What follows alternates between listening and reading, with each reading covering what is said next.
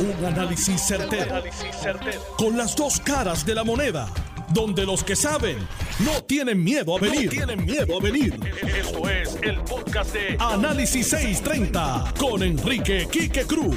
Miren, hemos visto todas estas situaciones, que si el presupuesto de la Cámara, que si el presupuesto del Senado, que si el presupuesto de, de la gobernadora, que si el presupuesto de la Junta la realidad en todo esto es que el presupuesto, que es el famoso plan fiscal, ya el Tribunal Supremo de los Estados Unidos le ha dado todos los poderes y le ha, certificado que lo que va es lo que dice la Junta.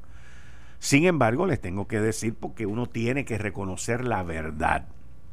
Y la verdad es que este presupuesto, a diferencia de los presupuestos del el renunciante Ricardo Rosselló, ha sido un presupuesto que no ha ido ni por temblores, ni por pandemia, ni por desastres naturales y, financieros y económicos de la administración. Este presupuesto ha sido un presupuesto mucho más smooth, ha sido un presupuesto que se ha manejado de una manera más civil y a base de negociación, no a base de perreta y no a base de pelea. Esa es la verdad. Y al ver que la diferencia entre un presupuesto y otro pues fueron 169 millones de dólares, pues yo me di la tarea de averiguar eh, cómo era esa diferencia y cómo se iba a, subsanar esa diferencia.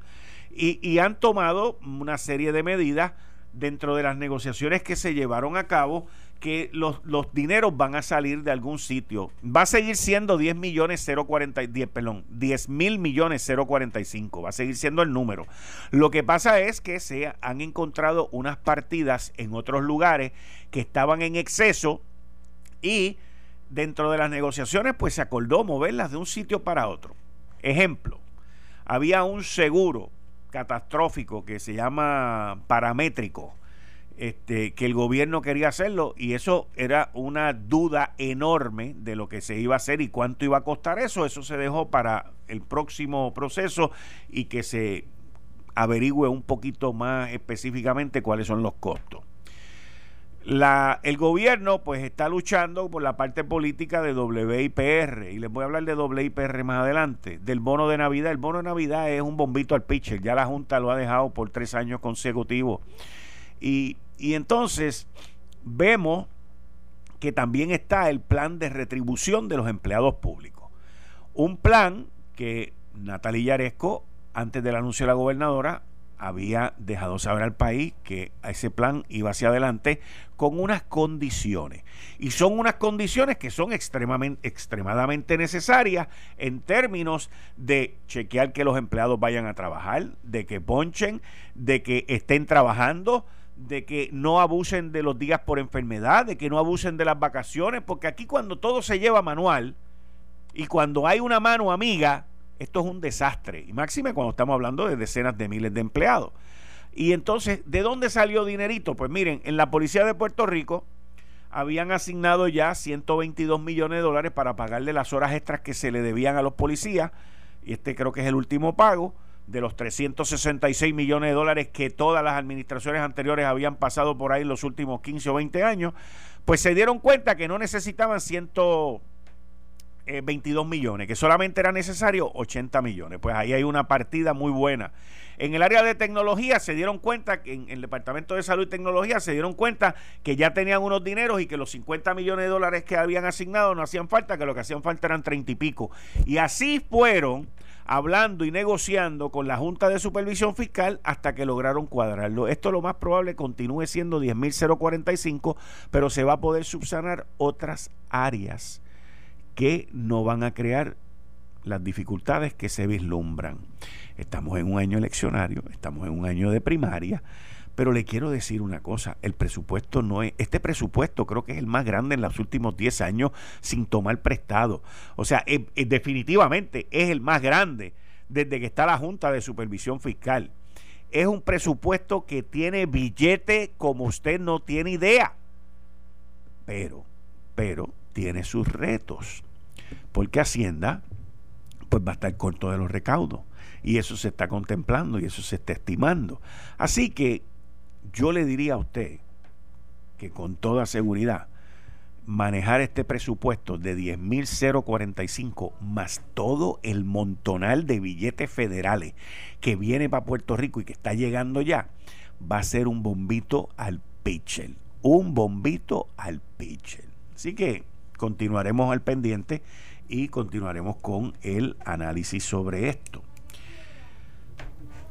El estado de la Florida, mis queridas amigas, amigos, yo no sé si ustedes recuerdan, pero yo en el mes de abril, en el mes de mayo, critiqué mucho al gobernador del estado de la Florida, Ron DeSantis, porque entendía que estaba siendo irresponsable. Fue de los primeros que abrió las playas. Él era, olvídate, con toda esta vaina de libertad para la economía y todo ese tipo de cosas. Pues ahora está pasando un susto, porque el estado de la Florida está viendo resurgir. Pero esto no es una segunda ola. Esto toda, es que la Florida nunca vio su primera ola. Lo mismo pasa en el estado republicano de Texas, que también. Pero el gobernador de Texas hoy dijo, hey, time out, tenemos que coger un break. Tenemos que coger un break porque de una semana para otra casi se duplican las hospitalizaciones. Eh, tengo ciudades como Houston, Dallas, Austin, San Antonio y El Paso que están este, subiendo los números. Ayer reportaron 5.000 positivos y aunque la infraestructura hospitalaria en Texas es igual de grande que el estado, pues como quiera, él está aguantando la cosa y no lo vemos tan bollante en términos de la apertura. Pero en el estado de la Florida eh, la situación se está poniendo muy, muy difícil y muy apremiante. El estado de la Florida no solamente no se puede dar el lujo de que le ocurra lo que le ocurrió a Nueva York, porque la única diferencia que hay entre el estado de la Florida y el estado de Nueva York es que en el estado de la Florida no existe un sistema de tren y no existe un sistema de transportación masiva. Ustedes saben que yo siempre desde el principio les he dicho que esa ha sido la clave para el desastre que ocurrió en Nueva York. Pero en la Florida eso no existe. Sin embargo, existen las playas sin embargo, existen las discotecas y existen las protestas y existen todos los revoluciones que han habido y ahora es que están empezando a ver el no haber sido responsables en ese estado. Hay mucha gente preocupada con la cuestión fronteriza. No, de que no queremos que esa gente vengan para acá, de que no queremos que esto, que lo otro, que para aquí, para allá. Están hablando de retrasar la apertura del turismo. Yo he escuchado gente diciendo, no, esto hay que retrasarlo 30 días. Miren, de lo poquito que yo sé del turismo, yo le puedo decir que los que están llegando aquí con el contagio, o sea, ya con la enfermedad del COVID, no son turistas la gran mayoría del tráfico que existe hoy en Puerto Rico, en el Aeropuerto Internacional Luis Muñoz Marín, es lo que se conocen los visitantes que vienen a ver familiares y amigos.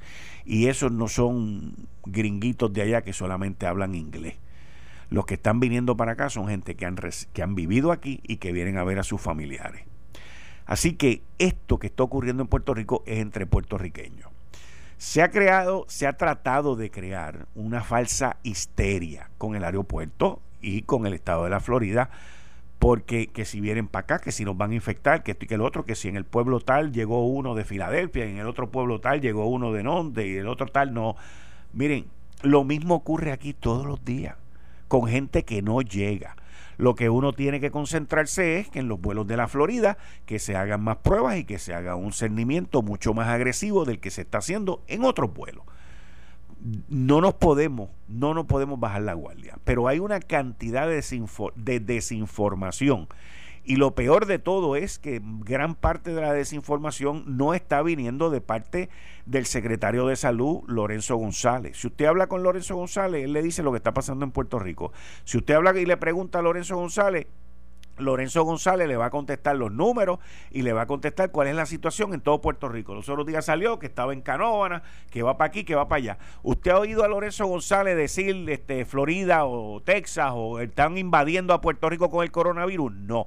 A quien usted está escuchando decir eso son a profesionales de la salud que no tienen la data científica que tiene el Departamento de Salud de Puerto Rico, que no tienen la data científica que tiene el CDC, y entonces están creando opiniones personales a base de que son médicos, neumólogos, infectólogos, pero no, no tienen la data para evaluarla como la tiene el Departamento de Salud. ¿Por qué no hemos visto en ningún medio una entrevista a Lorenzo González sobre Miami, sobre Florida, sobre Texas y sobre los contagios que supuestamente esa gente están haciendo en Puerto Rico que ya mismo vamos a caer patas para arriba? ¿Por qué no? Porque Lorenzo González va a dar la información que es a base de los números que son y eso no va a crear histeria. En el aeropuerto, Luis Muñoz Marín se ha hecho un trabajo espectacular por parte de la Guardia Nacional y el Departamento de Salud, que fueron los que tomaron control de esas facilidades y de esos exámenes, y de esos exámenes que se llevaron a cabo allí. Ahora, usted tiene que entender que de los exámenes que se llevaron allí, yo le pregunté ayer al general Reyes, ¿cuántos exámenes? Me dijo aproximadamente 240 mil exámenes desde el marzo 16. ¿Cuántos han dado positivo? 1.500 y pico. Y de esos 1.500 y pico, ¿cuántos son pasajeros? Aproximadamente un poquito menos del 15%. Porque usted tiene que entender que allí fueron también empleados del aeropuerto. El aeropuerto es una ciudad. Allí fueron también personas eh, fuera del aeropuerto, empleados públicos que fueron allí a chequearse y fueron otra cantidad de personas que se les autorizó que se fueran a hacer la prueba allí en el aeropuerto. Así que no solamente ha sido para los pasajeros, pero ¿qué es lo que hace noticia? Ah, noticia lo que hace es cuando llega el idiota este y dice, a mí nadie me va a hacer el examen y yo no voy a usar mascarilla. Pues el gobierno, el gobierno, el Estado Libre Asociado de Puerto Rico, la Secretaria de Justicia, la gobernadora, van a tener que tomar en cuenta ese comportamiento. La, la, la, práctica que se está llevando a cabo, la tendencia que se está, que está ocurriendo en distintos estados, Hawái, Alaska, Maine, New Hampshire y otros estados de la nación norteamericana, es que si tú vienes a viajar para acá, pues entonces yo te, tengo una regla de que tú me tienes que traer los resultados de una prueba molecular de COVID-19 de 72 horas. Pero también uno tiene que ver si eso vale la pena, porque pasaron 72 horas y te pudiste haber contagiado en las últimas 24. Pero de la misma manera que aquí se está hablando de la histeria del aeropuerto, yo quiero oír a todos los que están hablando de la histeria del aeropuerto que van a rechazar, escúcheme bien, que van a rechazar una legislación que se está rondando, oígame bien, que se está rondando en el Congreso de los Estados Unidos de dar un crédito, creo que es entre dos mil y cuatro mil dólares, para usted viajar, para tú viajar. Y chavo, tú vienes y te gastas cuatro mil dólares en, en pasaje para estimular el turismo, Visit USA, estimular el turismo en la nación norteamericana y de los cuatro mil son deducibles dos mil. ¿Cómo nosotros vamos a encajar en eso? Yo no sé, es una labor titánica que va a tener la comisionado residente porque nosotros no llenamos planilla federal. Pero miren, eso se está discutiendo allá, un estímulo para que haya turismo interno. Porque por otro lado, se está llevando a cabo una batalla con las naciones europeas por Trump. Están jorobando, Trump jorobó con ellos, ahora ellos quieren jorobar con él. Y las naciones europeas están diciendo, ahora nosotros no vamos a aceptar a que los americanos vengan para acá. Mi hermano, eso sería catastrófico para las líneas aéreas, catastrófico. Porque el dinero grande de las líneas aéreas están en las rutas largas. Ahí ellos cobran todo el dinero del mundo, principalmente en la clase ejecutiva, en primera clase los que todavía le quedan, y también en los vuelos transcontinentales. Así que mientras todo esto está ocurriendo, Allá los europeos están diciendo, ah, tú me cerraste a mí los cielos, tú jorobaste conmigo. Pues ahora yo no quiero que la gente tuya venga para acá porque tú estás teniendo los problemas en unas ciudades específicas. Esto, mis queridas amigas, amigos, es algo que está ocurriendo diario, diario. Y la segunda ola que ustedes están viendo a Fauci, están viendo a todo el mundo diciendo, esa segunda ola, márquenlo, denle 14 días para atrás, para que vean las protestas, para que vean todos los revoluciones que se hicieron en las principales ciudades, que ahora están teniendo problemas, como lo están teniendo en Houston, como lo están teniendo en Dallas, Austin, San Antonio, El Paso, y en otras ciudades en la Florida. Márquelo, mírelo, mírelo ahí en el mapa, eso está ahí. Las fechas no cambian. Uno no puede mover, mover el calendario a beneficio tuyo. Y ahora estamos viendo eso. Lo irónico de la vida es que en el 1918, en el 1918, cuando ocurrió la segunda ola de la pandemia, que by the way, la segunda ola fue peor que la primera, cuando ocurre la segunda ola fue porque en el verano hubo una serie de protestas y la cosa explotó bien dura de septiembre a diciembre y hubo millones de muertos. Así que eh, hay que estar pendiente, hay que estar con la mascarilla, hay que estar cubierto y hay que evitar el contacto, lavarse las manos y protegerse uno. Recuerde lo que le voy a decir, si usted no se protege, nadie lo va a proteger a usted. Eso olvídese del resto. Eh, estás escuchando el podcast de Noti1. Análisis 630 con Enrique Quique Cruz.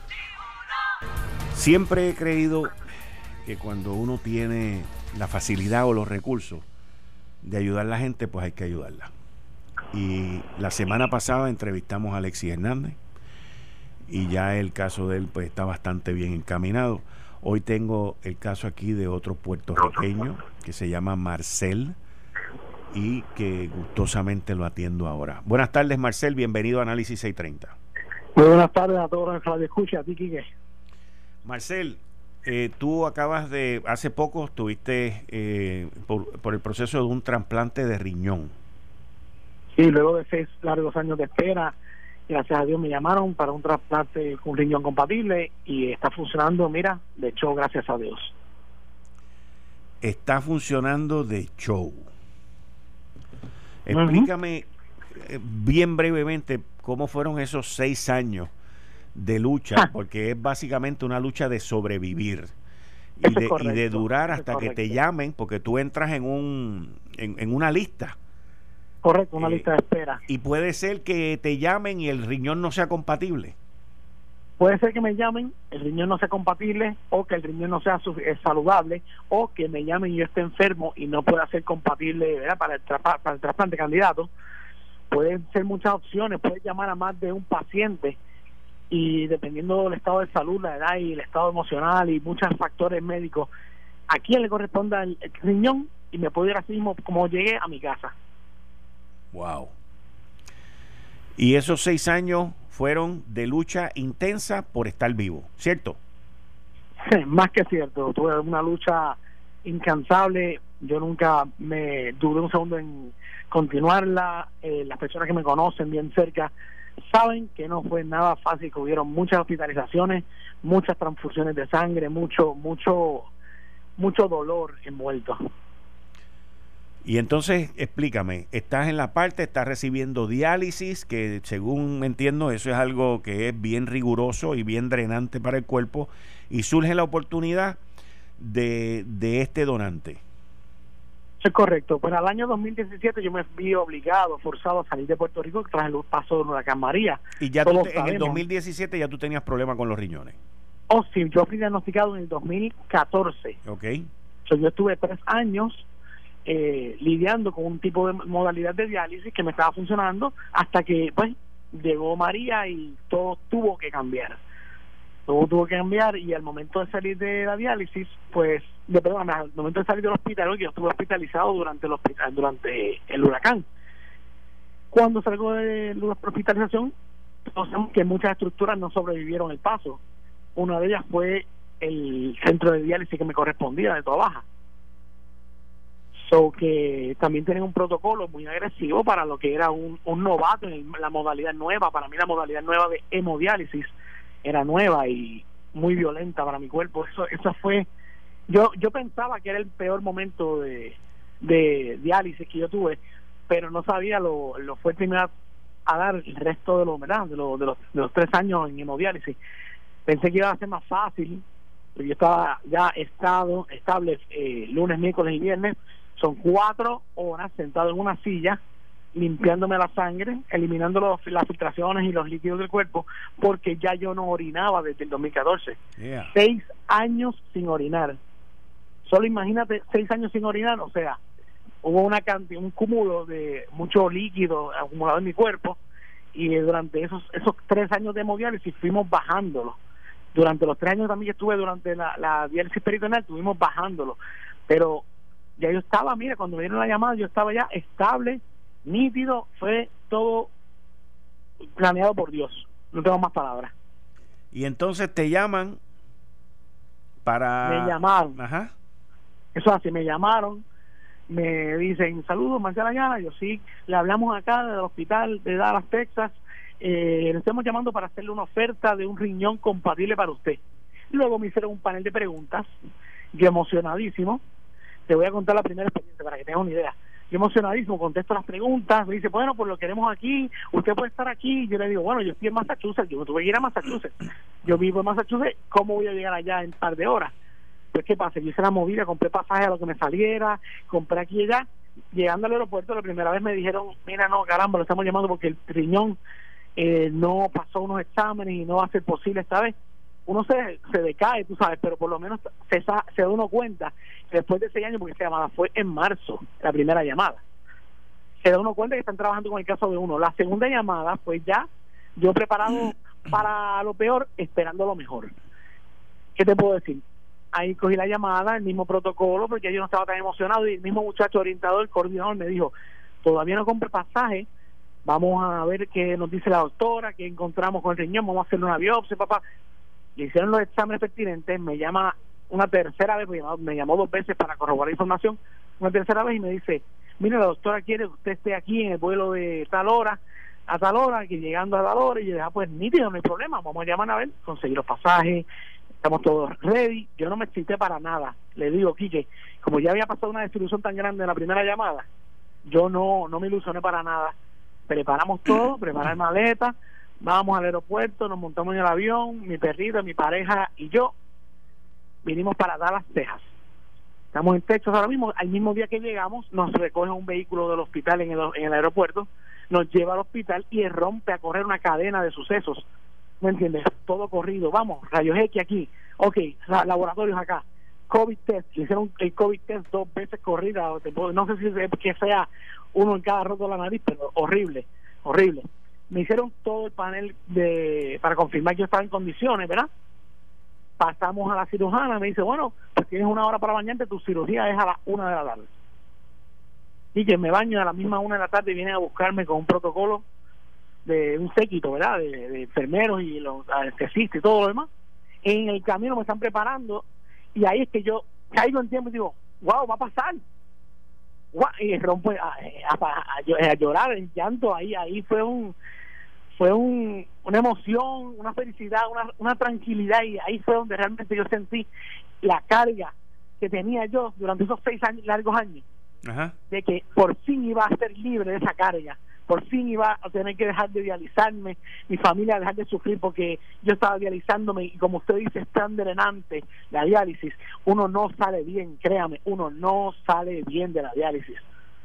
Uno tiene que irse directo a su casa, en el transporte que te lleva a tu casa, y apenas tú quieres caminar de donde te deja el transporte a la puerta de tu casa. Es drenante. Todo aquel que esté en esa situación, evítelo.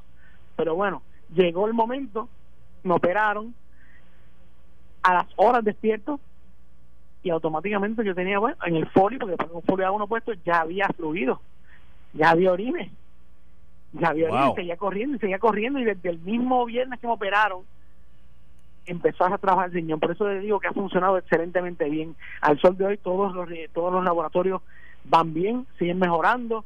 No tengo nada más, nada malo, nada nada negativo que pueda decir aparte del golpe que me dio el departamento de finanzas del hospital. Ajá. Ahí el departamento de finanzas me da una llamada, me dice, bueno, Ayala, en resumidas cuentas, ¿verdad? Lo voy a resumir, pero no voy a decirle explicarle todo lo que me llamaron el costo de la cirugía fue 144.470 y pico, no recuerdo, era 70 y pico alto, tú sabes. Pero a usted le corresponde solamente pagar el 20% porque usted tiene Medicare, yo tengo Medicaid también, o sea, lo viene siendo el plan vital en Puerto Rico, pero lo tengo en Massachusetts, en Massachusetts se llama Mafeo. Pero ese ahora a que mande no me cobre en Texas, no me cubre en la otra parte. Porque mi responsabilidad era 20%. Si usted tiene una calculadora cerca, una calculadora cerca y saca el 20% de 144.470, verá que son 27 mil y pico de dólares que de repente tengo que sacar yo de no sé dónde para pagar los deducibles solamente de la operación No estamos contando medicamentos, no estamos contando tratamiento post trasplante, equipo médico, estadía acá en un estado donde yo no tengo familia, no tengo, o sea, no tengo dónde quedarme, que no sea un hotel, la transportación, o sea, son una amalgama de la dieta, una amalgama de gastos que es absurdo. Entonces lo que lo que lo que nos incomoda grandemente es que a nosotros realmente nos dijeron que el requisito para estar dentro de la lista, dentro de todo, es tener el dinero del trasplante y siempre nos pedían de 5 mil a 6 mil dólares. Yo procuré siempre tener esos 6 mil dólares, además de procurar tener mi salud intacta para sobrevivir el trasplante. Pues vamos a ayudarte ahora. Cuéntame, ATH móvil, ¿qué tú tienes? Bueno, yo le agradecería a cualquier persona o a todo el mundo que pueda donarme a través de ATH móvil. Mi padre, José Ayala, mi padre abrió una cuenta profundo para mí. Eh, por eso sale el nombre de él. Usted puede depositar a través de ATH móvil a través del número 939-218-8741. Repito el número. 939-218-8741. El número de cuenta te lo puedo proveer en un segundito. Eh, también tengo PayPal, todas las aplicaciones. Yo traté de hacerlo lo más fácil para el que quiera donar. Eh, y espero haberlo logrado. Espero haberlo logrado. Es que trato de buscarlo aquí en el celular y no lo tengo a la vista porque me están entrando llamadas ahora que, que están escuchando en su programa. Eh, lo tengo aquí, mira, es el 2, se llama 318 75 7886, el número de cuenta profundo Marcela Ayala eh, en el Banco Popular, número 318 75 7886. Esas son las dos formas a, través de mi teléfono, por ATH móvil o cualquier método digital como PayPal, Cash App, Venmo, Cell y a través del Banco Popular con el número de cuenta 318 757 886. Pero el de ATH móvil es el 939 218 8741. Te lo voy a repetir. 939 218 8741. Muy bien. Muy bien. Repítelo. 939 218 8741. Mucha salud, que Dios te bendiga y mucho apoyo a tu pareja también que ha estado Muchísimas contigo en todo gracias. esto. Oh, sí. Oh, sí. Un Ya, gracias, Jessy. Muchísimas gracias, Kiki. Bien, Buen día. Muchas gracias. Bueno, vamos con los cinco minutitos con mi psicólogo, el doctor Abdiel Cruz. Doctor, buenas tardes, ¿cómo está usted? Buenas tardes, Quique. Saludos y saludo a toda la radio audiencia. Un honor. Siempre agradecido por estar, por ser parte de este gran programa.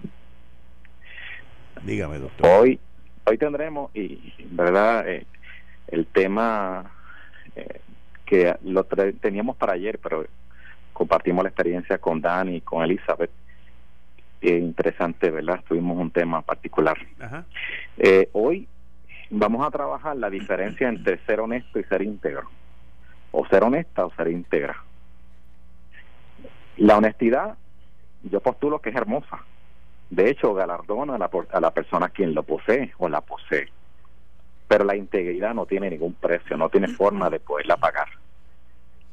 El caribeño, el latinoamericano, por lo general es gente honesta, somos honestos y honestas. Eh, y ciertamente que nosotros lo vemos día a día. Pero este postulado no lo podemos ver todos los días en los medios, o también de cómo funciona el sistema de gerencia pública. Eh, el problema es que necesitamos algo más que la honestidad, necesitamos integridad en nosotros y nosotras y en el liderato del Puerto Rico en la actualidad. ¿Cuál es la diferencia entre ser honesto o ser honesta y ser íntegro, íntegro e íntegra? Yo te pregunto, ¿usted, usted la conoce, que nos está escuchando? Nada mejor que una historia o una metáfora para que podamos entender de manera simple y de, de manera pragmática qué es o cuál es la diferencia entre ser honesto y ser íntegro. Mire esto, un hombre pidió una pizza, Ajá. le llegó la pizza al hotel, la cual estaba esperando. Cuando llega al cuarto, la dama que está con esa con esta persona abre la caja y le comenta a la persona que le pidió la pizza, dice, amor, no hay pizza, hay dólares. Pero al contar los dólares que estaban dentro de la caja que le llegó, fueron alrededor de 1800. Ella dice, wow, la pizza nos costó 17 y ahora nos aparece, nos aparece 1.800 dólares. Así que mirándolo a la persona que está en el cuarto y dice, eh, el, el hombre que la pide, me acordé algo de mi padre y de mi madre que me enseñaban cuando era pequeño y es, es el ser honesto. Así que devuelvo el dinero en la caja, ciéjala, vamos a cerrarla y la regresamos. Pero ella le dice, pero usted es el único tonto que va a hacer eso. Y él le contesta, sí hay que hacerlo. Sale en el carro, ella muy furiosa, pero él va decidido a entregar la caja en la pizzería. Al llegar, los empleados y el dueño lo aplauden, le agradecen por ese gesto de honestidad. Fenomenal. Le hacen la pregunta luego, ¿usted escuchó el anuncio en la radio? Y él responde, ¿cuál anuncio?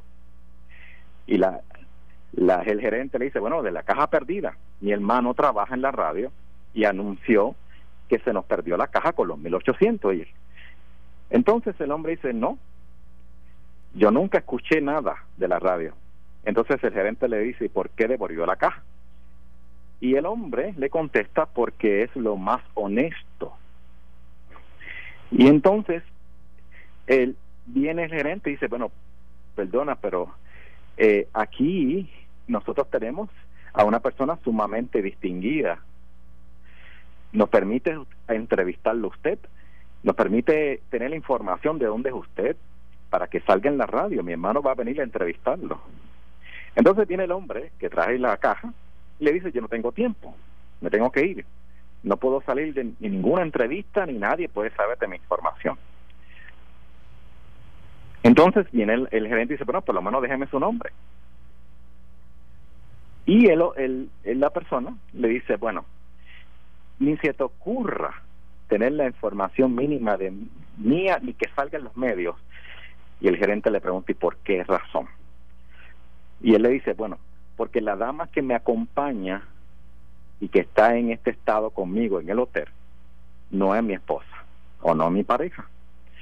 ¿Cómo voy a salir en la radio si realmente yo no, yo estaba en ese hotel, pedí esa pizza, pero no estaba con las personas correctas, con las personas correctas? Tomó la pizza y se fue. Ahora viene la pregunta retórica. Ah, ¿Era una persona honesta? Sí, lo era. Devolvió la caja con dinero, Quique, y estimado radio audiencia, radio perdón, radio Pero fue una persona íntegra, no, porque la honestidad, escuche esto, Kike, y toda la radioaudiencia, habla de lo que yo hago, pero la integridad habla de lo que yo soy. La honestidad habla de lo que yo digo, pero la integridad habla de lo que yo pienso. La honestidad habla de mis actos visibles o públicos, pero la integridad habla de lo que yo hago aún cuando nadie está presente ni está viendo. ¿De qué nos cuesta engañar al mundo entero si hay una generación que nos sigue día a día, nos están viendo y realidad y con verdad están viendo lo que somos? Los niños y las niñas solo aprenden el 30% de las palabras de sus padres, dice la literatura científica. El otro 60, 70, debo decir, por ciento, lo aprenden emulando de lo que somos y de lo que ven. Ante la realidad social y de salud pública que nosotros vivimos esta pandemia de COVID-19, si hay algo que el pueblo grita, es que seamos honestos y que los líderes y las líderes sean honestas y sobre todo sean íntegras e íntegros. Voy a repetir la frase porque ya la había dicho ahí dentro de mi elocución. La honestidad es hermosa, galardona a quien la posee, pero la integridad no tiene precio. Repítala, doctor. Eh, la honestidad es hermosa, galardona a quien la posee, pero la integridad no tiene precio. Ok, muchas gracias, doctor. Uno, gracias a ustedes. Bien, ahí ustedes escucharon al doctor en psicología doctor Abdiel Cruz en la sección 5 minutos con mi psicólogo. Esto fue el, podcast de Notiuno. Análisis 630 con Enrique Quique Cruz. Dale play a tu podcast favorito a través de Apple Podcasts, Spotify, Google Podcasts, Stitcher y notiuno.com.